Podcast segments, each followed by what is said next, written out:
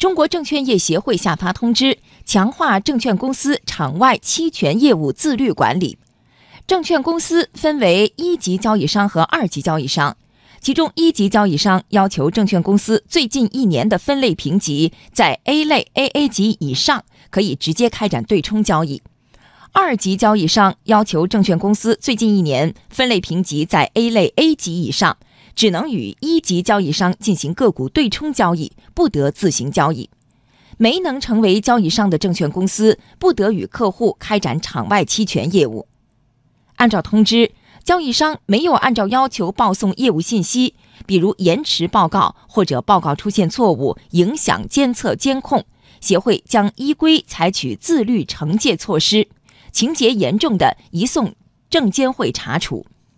要闻快评。穿透式监管把控交易风险。证券日报副总编辑董少鹏，